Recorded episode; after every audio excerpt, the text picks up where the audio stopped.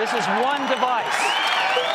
My worst fears are that we cause significant harm to the world. Three, two, one.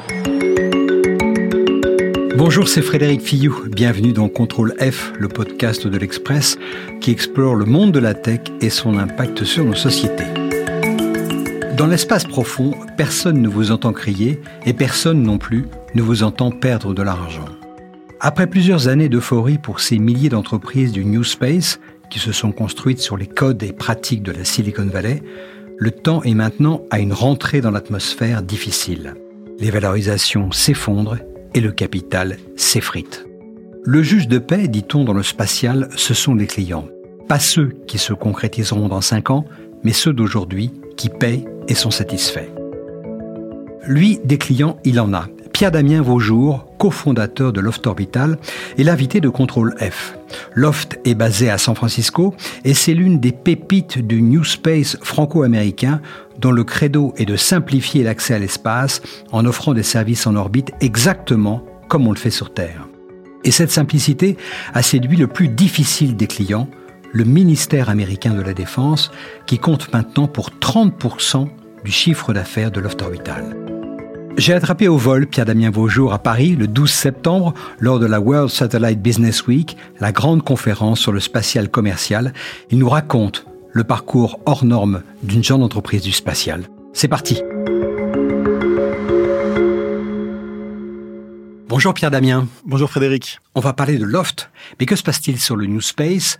À la World Satellite Business Week cette semaine à Paris, un analyste me disait le mouvement de consolidation est tel que il me montrait la liste des entreprises qui étaient, qui étaient là. Il me dit dans un an ou deux, 80% d'entre elles, les plus petites, les moins financées, auront disparu. Est-ce qu'il exagère? Je pense qu'il exagère, oui. Ok.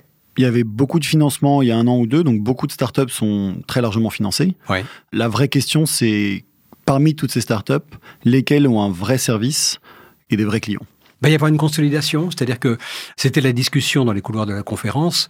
Beaucoup de gens parlaient des prochaines fusions, acquisitions, absorptions. Toi, tu pressens une consolidation? Probablement dans une certaine mesure. Je pense qu'il y aura certainement un certain nombre de sociétés qui ont levé de l'argent sans forcément avoir ce qu'on appelle dans la Silicon Valley un product market fit, oui. c'est-à-dire la capacité d'avoir un produit que les gens veulent acheter. Oui. Donc ils font pas de revenus, qui vivent uniquement sur les fonds levés. Et ces boîtes-là vont probablement euh, s'arrêter. Il y a probablement un bon nombre de boîtes qui ont un bon product market fit, mais qui n'ont pas forcément réussi à atteindre une échelle suffisante pour être profitables. Et ces boîtes-là vont sûrement être la cible de fusions, acquisitions, mergers, etc.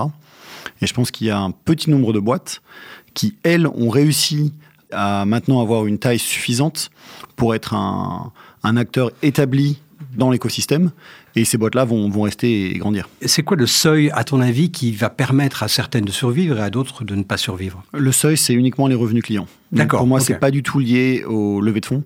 Une levée de fonds, normalement, ça permet de grandir et d'accélérer sa croissance parce qu'on a une grosse demande client. De gagner du temps. Si on fait une levée de fonds parce qu'on n'a pas de clients pour pouvoir tenir en tant que société, c'est pas la même chose. Ce qui est assez souvent le cas dans la Silicon Valley, quand même. Ce qui est souvent le cas, c'est que on aura des clients plus tard. C'est souvent le Ouais. pitch.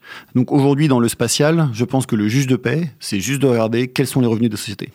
Celles qui font des revenus, qui ont des clients euh, et qui sont pas des autres startups, quoi, mais qui sont des vrais clients, euh, donc des grosses boîtes, des gouvernements, des défenses. Ça, c'est ça qui fera la différence. Quand on regarde l'actu récente du secteur, on a quand même des boîtes qui correspondent à ce que tu dis, c'est-à-dire qui ont des clients, des clients tangibles et récurrents, et qui sont quand même dans une situation difficile. Si je prends Planet Labs, par exemple, dont le cours de bourse a été divisé par deux en un an, si je prends euh, toute une kyrielle qui ont réduit leurs effectifs, qui euh, 15%, qui euh, 25%, on a quand même l'impression qu'il y a un sérieux tassement dans le secteur. Oui, après, cette impression, elle n'est pas forcément correcte.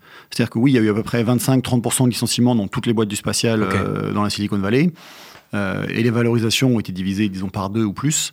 Euh, mais il faut bien voir que licencier 30% de son effectif quand on a embauché plus 100% deux ans de suite, ça reste quand même à faire 80% de croissance. Donc c'est plus un ajustement. Quand tu dis que les valorisations ont été divisées par deux, ça préjuge quand même assez mal des levées de fonds futures. Est-ce que ça, on va pas avoir un problème pour refinancer les boîtes qui ont des clients qui étaient bien financés et qui, pour poursuivre leur croissance, ont besoin de fonds? Oui, ça c'est un vrai sujet. Surtout qu'aujourd'hui, donc les taux d'intérêt ont beaucoup remonté. On est dans un monde qui est très différent d'il y a deux ans. Il y a deux ans, l'argent était gratuit, il y avait les taux d'intérêt de zéro ou des taux d'intérêt négatifs. Et donc tous les investisseurs cherchaient à investir leur argent, euh, ce qui ont amené des valorisations assez élevées. Aujourd'hui, dans un monde exactement opposé, où euh, il y a des taux d'intérêt extrêmement élevés, les investisseurs ne cherchent pas à investir leur argent, et donc c'est beaucoup plus compliqué de faire des tours de table. Donc tu es en train de me dire qu'à la fois il y a une raréfaction en amont du capital et il y a une dévalorisation des actifs actuels dans le spatial. Donc c'est quand même pas top comme situation. Aujourd'hui, dans la situation n'est pas forcément simple euh, pour les boîtes qui n'ont pas un business model qui est prouvé, qui n'ont pas l'attraction commerciale euh, nécessaire pour faire des tours de table. Mais c'est une correction qui est relativement saine par rapport à 2021, où, euh, où des boîtes ont levé 300, 400, 500 millions avec des revenus de 1 million d'euros. En tout cas, une entreprise qui a des clients et qui a pas mal de capital, c'est Loft Orbital. Raconte-nous l'histoire de Love. La boîte a été créée en 2017. Quelle a été l'intuition de base? L'intuition de base, c'était de voir que le spatial avait très peu changé en fait au cours des 50 dernières années et que tous les développements logiciels et software qu'on a pu voir sur les 10 dernières années n'avaient pas encore du tout transformé l'industrie. L'objectif, c'était de pouvoir créer des couches d'abstraction exactement comme ce que le cloud fait, donc ce que Amazon Web Services, Google Cloud, Microsoft Azure font, qui permettent à n'importe quelle entité de déployer ses missions dans l'espace. D'accord. Je vais retraduire ça autrement, c'est-à-dire l'idée c'est de donner à vos clients la possibilité d'utiliser vos plateformes qui sont en orbite exactement comme elles utilisent du temps partagé sur un serveur de euh, Azure Microsoft ou bien de euh, Amazon Web Services ou bien de Google Cloud Platform. C'est ça le deal? C'est exactement l'idée. Est-ce que c'est ce qu'on appelle Space as a Service Alors c'est exactement ça. Le modèle de Loft, c'est que Loft est propriétaire d'une infrastructure. Et qu'ensuite, les clients, les utilisateurs, peuvent déployer leur mission sur cette infrastructure. D'accord. Ce qui est très différent d'acheter soi-même, pour reprendre l'analogie cloud, ses propres serveurs, et avoir quelqu'un qui les opère pour soi. C'est pas exactement la même chose. Combien de satellites allez-vous déployer dans les prochaines années? On a à peu près 25 satellites qu'on va déployer dans les 18 prochains mois. D'accord. Donc concrètement, vous allez avoir tous ces satellites qui vont être lancés les uns après les autres, euh, qui vont être en orbite basse, et vous allez avoir des clients qui vont avoir des tâches euh, qui vont être, ils vont payer pour ça, heureusement, qui vont être assignés à ces satellites pour faire de l'observation, des mesures, etc. C'est comme ça que ça fonctionne? Exactement. Donc, par exemple, euh, on a des clients type la NASA qui nous donnent une caméra infrarouge pour euh, suivre et monitorer les températures au-dessus des pôles, par exemple. D'accord. on va avoir Microsoft qui va nous donner des, des logiciels d'intelligence artificielle pour pouvoir coordonner plusieurs senseurs à bord du satellite de manière autonome et prendre des décisions à partir de ça. C'est-à-dire qu'aujourd'hui, vous avez des satellites euh, qui, encore une fois, sont, en orbite, je crois, à 500 km au-dessus de la Terre, Exactement. Ça qui font le tour de la Terre en 90 minutes. Et je crois que au cours d'une même orbite, vous allez la même, ce qu'on appelle payload, c'est-à-dire la même charge utile, le même service à bord, la même caméra, le même capteur, va servir plusieurs clients? Exactement. Et en fait, la même payload va servir des clients différents et des utilisations différentes parce qu'on peut reconfigurer l'instrument avec du software. Donc typiquement, on va avoir, euh, si je reprends l'exemple de la caméra infrarouge, elle va servir à monitorer la température au-dessus d'un pôle, euh, mais dix minutes après, on va être au-dessus de la région de Bordeaux, on va l'utiliser pour, dans un mode différent, déterminer la maturité des grains euh, de raisin pour savoir s'il faut faire une récolte. Deux heures après, on sera au-dessus de l'Australie, on va pouvoir monitorer la qualité des coraux de la grande, grande barrière de corail pour des applications, on va dire climat.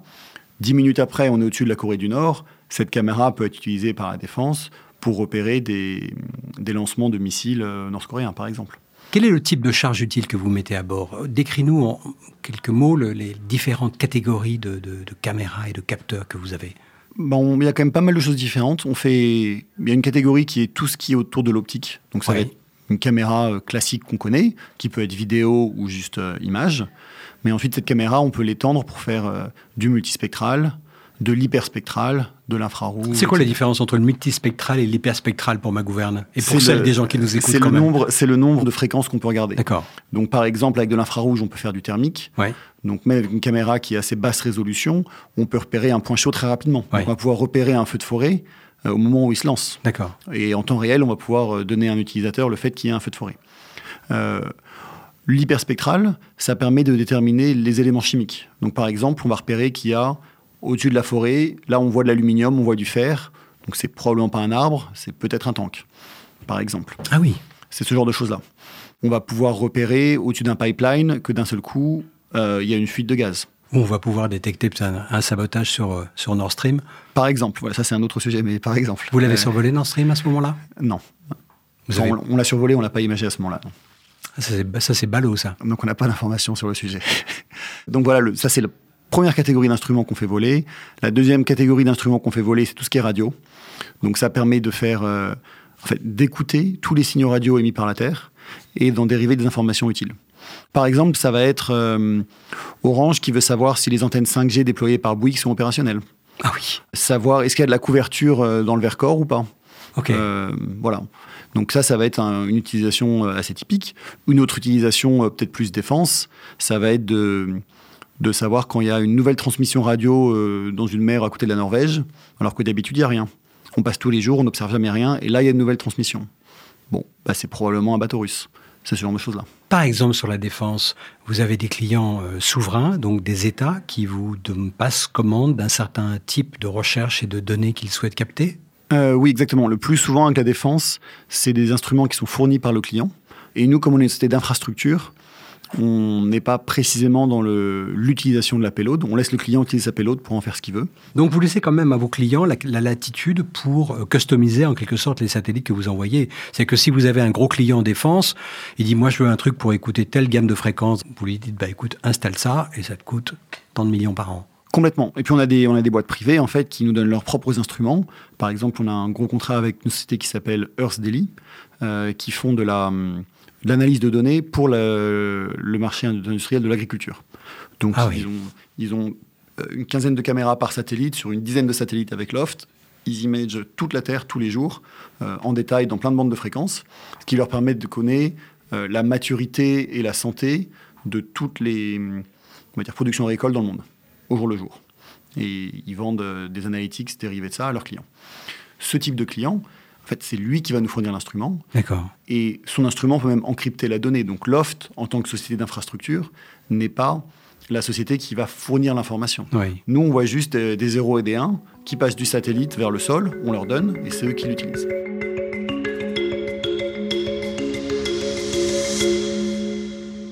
Quel est l'état de l'art aujourd'hui en matière de détection spatiale? Qu'est-ce qu'on est capable de faire? Et compte tenu de l'évolution de la technologie et notamment de la partie software, de l'intelligence artificielle, on être obligé d'en parler. Comment tu vois évoluer ce champ-là? Il y a une progression sur deux axes différents. La première, qui est l'axe traditionnel, de faire des satellites qui sont toujours plus gros, toujours plus performants, avec des optiques toujours plus précises. Typiquement, ça se traduit par des résolutions de plus en Oui. plus faibles. D'accord. C'est-à-dire qu'on peut observer, on va avoir un pixel sur la Terre qui sera de 1 mètre, 50 cm, 20 cm, 10 cm, et on progresse selon cet axe-là. D'accord. Par Ça- exemple, alors juste, juste pour prendre ce truc-là qui est très facile à comprendre parce que c'est extrêmement concret, aujourd'hui, euh, l'état de l'art, je pense que c'est les, les satellites espions américains, voire même français, parce qu'on en a des très très bons, ils détectent un objet de quelle taille? Les vrais chiffres sont classifiés, mais l'ordre de grandeur, c'est de la dizaine de centimètres, D'accord, ok. Et dans le domaine commercial, c'est-à-dire ton domaine à toi la trentaine de centimètres. D'accord, c'est pas loin du tout en fait. Ça s'est beaucoup rapproché. ouais.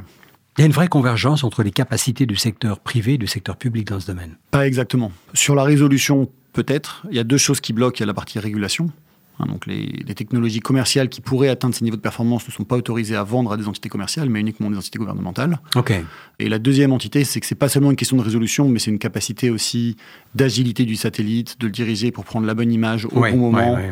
Il y a beaucoup plus de paramètres et de performance que juste la résolution. En même temps, ça va converger dans le même sens, puisque des entreprises comme la tienne vont à terme avoir des dizaines de satellites qui vont parcourir la Terre sans arrêt. C'était ce que vous appelez dans votre jargon le taux de revisite, la capacité à revenir sur un, un même point, ne va cesser d'augmenter. Alors ça, c'est exactement le cas, en effet, et c'est le deuxième axe de progression.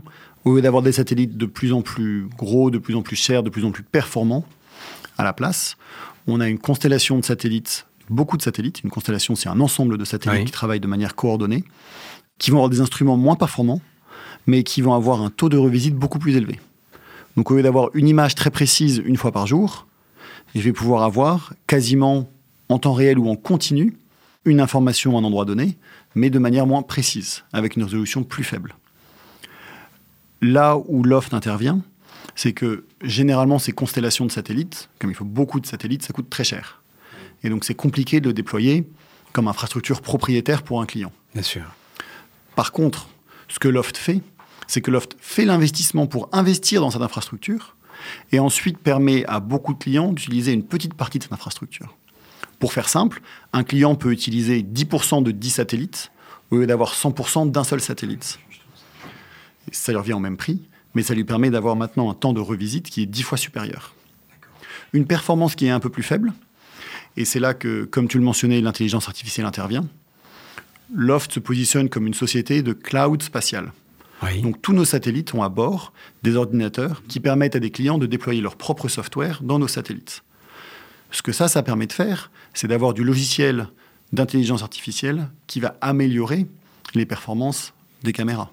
C'est-à-dire que par exemple, au lieu de prendre une image d'un endroit donné avec une résolution, je peux prendre 50 images quasiment en vidéo du même endroit.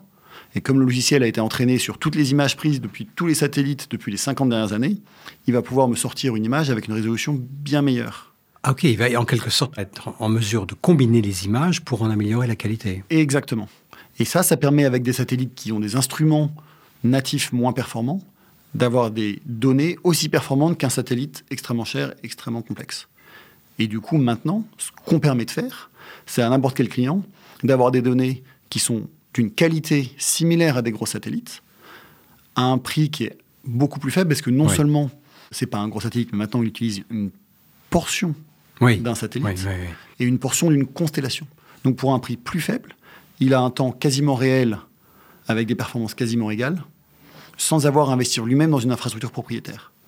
Donc ce que ça va faire, ça va être le même changement que ce qui s'est passé dans le cloud quand c'est arrivé il y a une quinzaine d'années. Donc le client a la possibilité littéralement de charger des logiciels pour son usage propre. C'est-à-dire que vous allez avoir un client qui va dire moi je veux tel type de données et euh, le client va faire ses petites opérations depuis le sol et il envoie ces softwares qui vont lui rendre un certain service, c'est ça Exactement. Donc un bon exemple, ça va être, euh, on va parler par exemple de détection de feux de forêt. Oui. On va y avoir une société, et la France est justement très bonne en artificial intelligence en général. On va y avoir une société qui va développer un logiciel qui permet de détecter un feu de forêt à partir d'une image infrarouge. D'accord.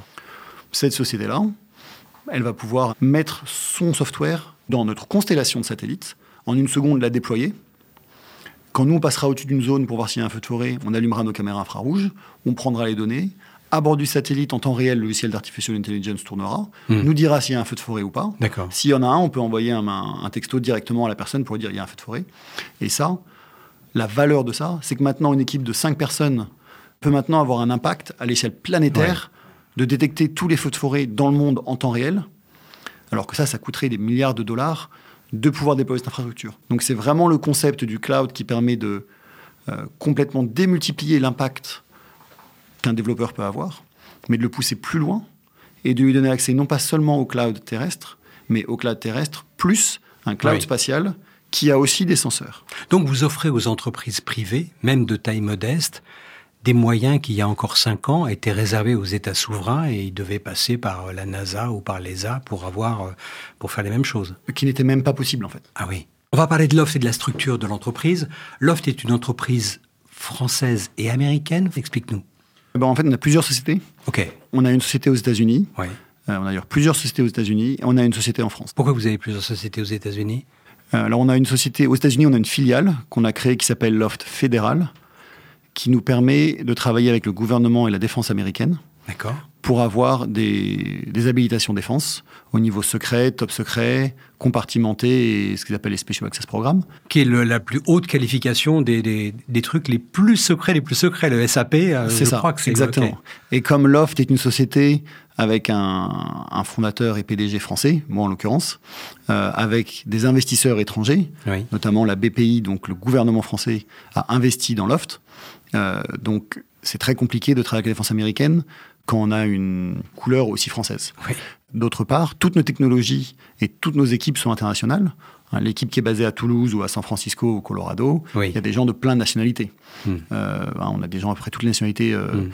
Typiquement Europe et États-Unis, mais on a quand même beaucoup de nationalités à bord. Et donc, ce serait compliqué de travailler pour la défense américaine dans un environnement avec que des citoyens américains qui ne peuvent opérer les satellites, etc. C'est pas du tout la mentalité de Loft.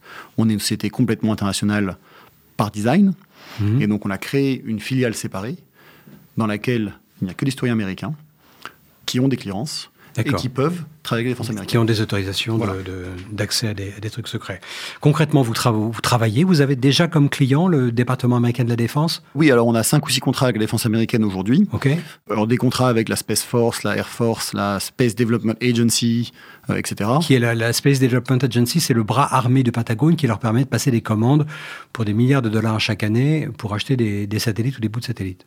C'est exactement ça. Ok. Donc avec la SDA, on a un contrat euh, pour 10 satellites déployés en 2025 pour plus de 100 millions d'euros. Ces satellites vont contenir quel type de, de charge utile, de payload? Euh, alors ces charges utiles-là, elles sont, elles sont classifiées, donc, euh, donc ça on n'a pas l'information. D'accord. Le contrat est passé avec l'entité Loft fédérale, Ouais. qui est une entité de droit américain, Ouais. avec uniquement des citoyens américains, qui est habilité. D'accord. Mais toi, tu ne vois pas le contenu de ce, que, ce qui est géré par l'OFT fédéral? En fait non, parce que Loft fédéral est considéré comme un client de la société Loft, Ok, d'accord. qui elle gère sa société internationale avec des équipes en France, aux États-Unis et des gens de plein de pays différents. Ça veut dire qu'en termes de balance commerciale française, on, taxe souvent les, entreprises, notamment les entreprises du, du New Space français, d'être abreuvées de, de subventions. J'ai l'impression que vous, vous êtes en train de créer des flux euh, un peu inverses, c'est-à-dire qui viennent de vos clients privés, mais qui viennent également du gouvernement américain. Oui, exactement. C'est-à-dire que là, à peu près sur les, deux prochaines années, on dépense à peu près 300 millions, euh, principalement sur une, euh, on va dire une supply chain française. Donc, Oui. On a commandé plus, Ok. plus de 30 satellites à. Airbus. On achète des radios à des, à des PME qui sont basées, euh, une PME qui est basée à Rennes. On achète des antennes dans une start-up qui est basée à Toulouse. Donc on dépense à peu près plus de 100 millions d'euros net en France chaque année qui viennent euh, de contrats soit défense américaine, soit d'autres clients américains. On a bah, évidemment la NASA comme client, Microsoft euh, comme client. Euh, et donc ça, c'est c'est de l'argent américain qui arrive directement irriguer l'écosystème français. ouais. Est-ce que tu es en train de me dire que finalement, Loft fait travailler des entreprises partout en Europe, notamment en France, sur des composants spécifiques, et que certains de ces composants spécifiques, qu'on ne va pas nommer, pourraient, dans les mois ou les années à venir, se retrouver embarqués sur des satellites ultra secrets américains? Exactement. En fait, d'une certaine manière, grâce euh, à la structure de Loft et à notre ancrage fort à la fois en France, à la fois aux États-Unis, on permet dans une certaine mesure à l'écosystème français d'avoir accès à la défense américaine comme client, de manière indirecte. Mais aujourd'hui, les commandes qui sont passées euh, aux startups, aux PME et aux grands groupes français sont financées en grande partie euh, par des contrats défense américaine. D'accord. Mais aujourd'hui, très concrètement, quelqu'un qui va fabriquer à Toulouse ou à, Grenoble un composant très important euh, technique, euh, un microprocesseur ou je ne sais quoi, destiné à un satellite, il ne peut pas directement le vendre au Pentagone. Ça, ce serait pas possible, non. Mais dans, dans votre système, lorsque vous lancez un satellite à bord d'une fusée Falcon ou euh, quoi que ce soit, le satellite est rentable, ou en tout cas sa rentabilité est assurée avant qu'il atteigne l'orbite? Oui, nous, ce qu'on fait, c'est qu'on on s'assure qu'on ait suffisamment de, de revenus de bouquet pour avoir une rentabilité sur la durée de vie du satellite euh, avant qu'on le lance. Vous avez prévendu votre, votre chiffre d'affaires, vous avez assuré votre chiffre d'affaires. Exactement. Très bien. Pierre Damien, merci beaucoup. Je te laisse rentrer euh, à San Francisco, parce que tu rentres d'un quasiment d'un tour du monde pour venir pour aller voir tes clients. Et là maintenant, c'est peut-être le moment du retour. Merci en tout cas d'être passé par Paris et dans Contrôle F. Merci. Merci beaucoup, Frédéric. Ce qui est unique dans l'histoire de Loft, c'est sa démonstration éclatante qu'un marché comme celui de la défense américaine est tout sauf imprenable. Merci d'avoir écouté cet épisode de Contrôle F, le podcast de l'Express qui explore le monde de la tech et son impact sur nos sociétés. Retrouvez-nous tous les mercredis sur le site de l'Express et sur toutes les plateformes de podcast, Spotify, Deezer, Apple Podcasts et autres. N'hésitez pas à nous donner votre avis avec étoiles et commentaires ou en nous écrivant à l'adresse suivante contrôle F at l'express.fr. Cet épisode a été réalisé par Jules Cro. À bientôt.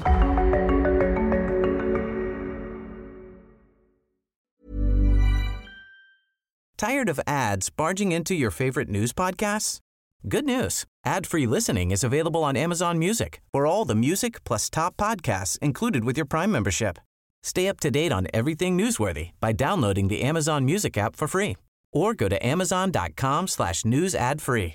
That's amazon.com slash news ad free to catch up on the latest episodes without the ads.